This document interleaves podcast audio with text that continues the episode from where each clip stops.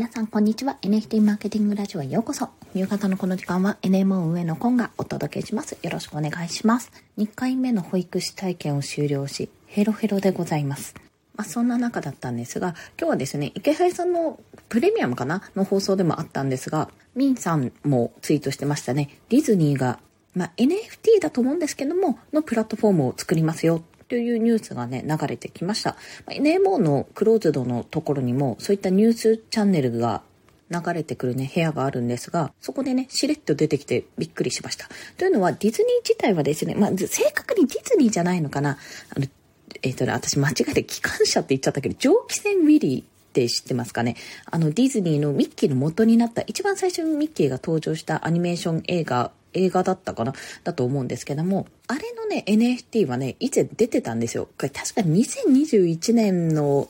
あの、下旬というか11月とか12月とか、それくらいに出てて、結構ね、ジェネとかじゃなくて一点物みたいな価格で出ていたんですけども、それをね、運営している会社が、確かね、そこだったと思うんですけど、潰れちゃったんですよね。昨年中ぐらいに、昨年か今年中ぐらいに潰れちゃって、どうだったかなって、どう、その以上やんないのかなってちょっと思っていたんですけど、今回、あの、NBA トップショットのフローチェーンのところですね、ダッパーラボか、と協業するというような、そこと組んでやるっていうような話が出てたので、もしかすると、まあ、NFT 昔からやっていた方は、そのトップショットの流れがもう一度、あの盛り上がりが来るかもしれないっていう気持ちになるかもしれないですね。まあ、期待感が生まれると。まあ、そんなニュースを聞きながら私が感じていたことなんですけどもちょっと X とか見ながら思っていたのがいろんなプロジェクトでそれぞれ企業とコラボをするってこともあったりグッズを出したりアニメ化したりと本当プロジェクトごとに様々な活動をされてきているんですね。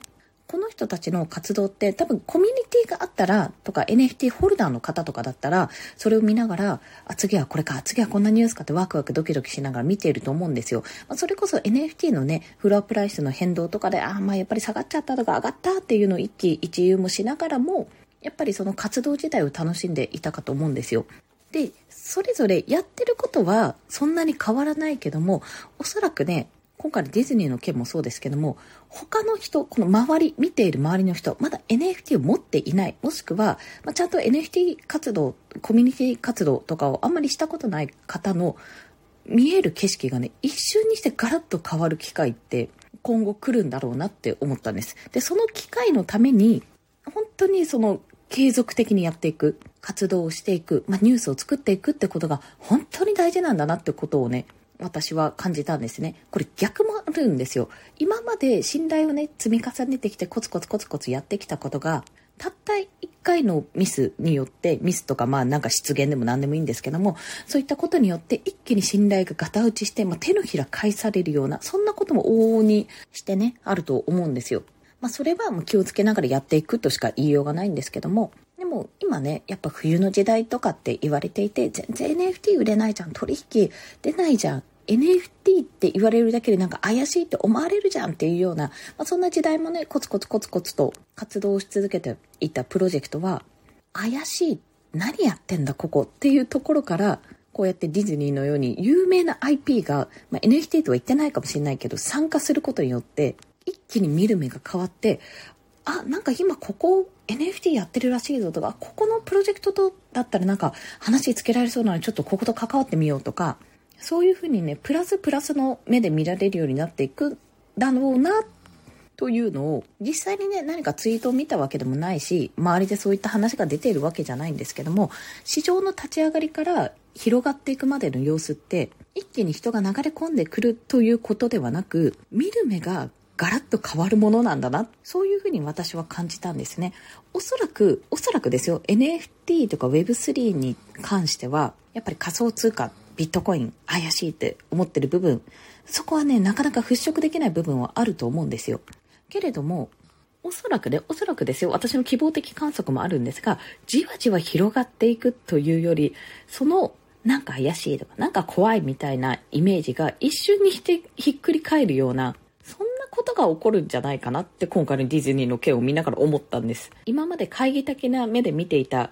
その業界を一気に好意的な目で見るような、そこからね、広がっていくんじゃないかな、なんてことをね、見ていて感じました。ということは、今、すでに、もう NFT 活動して、まあ、コミュニティ活動していたり、NFT を買ったり、情報収集したり、何かしらね、自分で活動している方は、まずそのままいるだけで多分見られ方が変わるんじゃないかなと。え、あなたこれやってるの？あなたビットコイン持ってるの？みたいな見方で見られるようになるんじゃないかと勝手ながら思ってます。全然予測とか外れるかもしれないんですけどね。あと、それをするためにやっぱり継続的に活動を続ける。まあ、やめずに活動を続けていれば、いつかそういうふうに見られる日が来る、注目される日が来ると、私自身は思ってるんですけども、まあ、なかなかね、継続的に活動することが難しいっていうのが本音だと思うんですよ。そこで先日スペースで話した、あの、ノアのファウンダーでもあり、クリエイターでもあるアケジーさんとの話であった売り方ですね。最初に100枚リリースするけども、1日1枚ミントできるようにする。1日1枚販売で全部で、ま2年ぐらい販売するような形のスケジュールが立っている。そういった流れも今後ね、個人のクリエイターさんにとっては、継続的に活動するってことに重きを置いたら、めちゃめちゃありがたい話なんじゃないかなって思ったんです。まあ、これが実際にノアがね、ノアを走らせてみたらどんな風になるかっていうのはやってみないとわからないところなので、もちろん経過観察が必要なんですけど、こういう風にクリエイターさんが、一クリエイターさんが、まあ、なるべく長いこと活動を続けられたり、収益を得られるような仕組み、一つのプロジェクトっていうような形でやれるんであれば、これはね、やっぱ画期的な例として事例になりうるのかなということも思っております。そしてね、やっぱり思ったんですけども、特に NFT とかはプロジェクトとかコミュニティが多いので、一人で活動するのにはやっぱ限界があるなっていうふうに思いますね。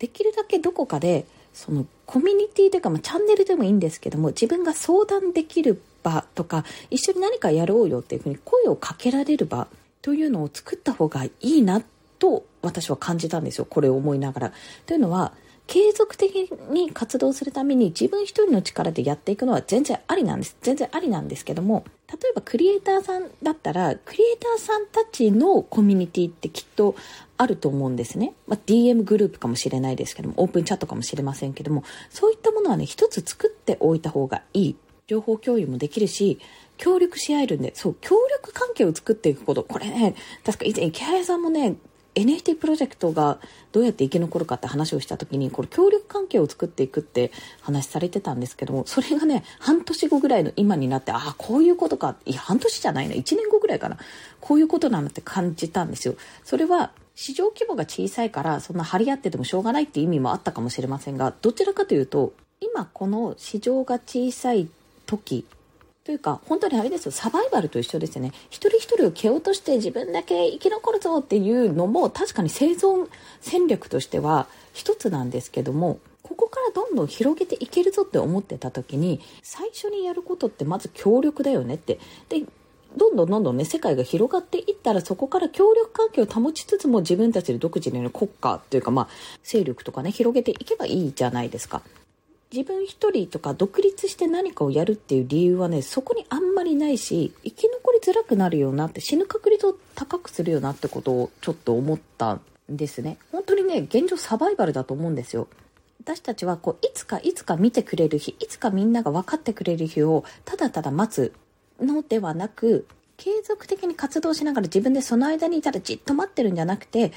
能力を上げたり、スキルを上げたり、実績を作ったりしながら、社会のね、問題とか課題とか、より良い生活をね、作ることをね、掲げながら、やっぱ NFT および Web3 という技術を使っていこうと、そっちを開発していこう。そんな動きでやっているかと思うので、いかに協力しながらも続けられるか、目に留まった時にちゃんと生き残っていられるかってところが、現状必要になってくるんじゃないかと思います。もちろんその時は見られる時とか見つけられた時っていうのはバブルのように何でもかんでも売れば売れるというあの熱狂的な部分というよりは信頼の持てるものがやっぱり売れていく当たり前だけど見つけられたものが売れていくっていう形になるかと思うのでそのための準備をもうずっと今のうちからもねどんどんコツコツやっていくことの重要性というのを改めて感じたというそんなディズニーのニュースから思ったお話をお伝えしました。まあでもどうやって生存していけばいいどうやって何をやっていったらいいか分からなくなったらもしよろしければ月額制 NMO という月額980円で参加できる相談もできるコミュニティが私たちのオンラインサロンの中にありますのでぜひお申し込みいただけると嬉しいです。こちらのチャプターにリンクを貼っておきます。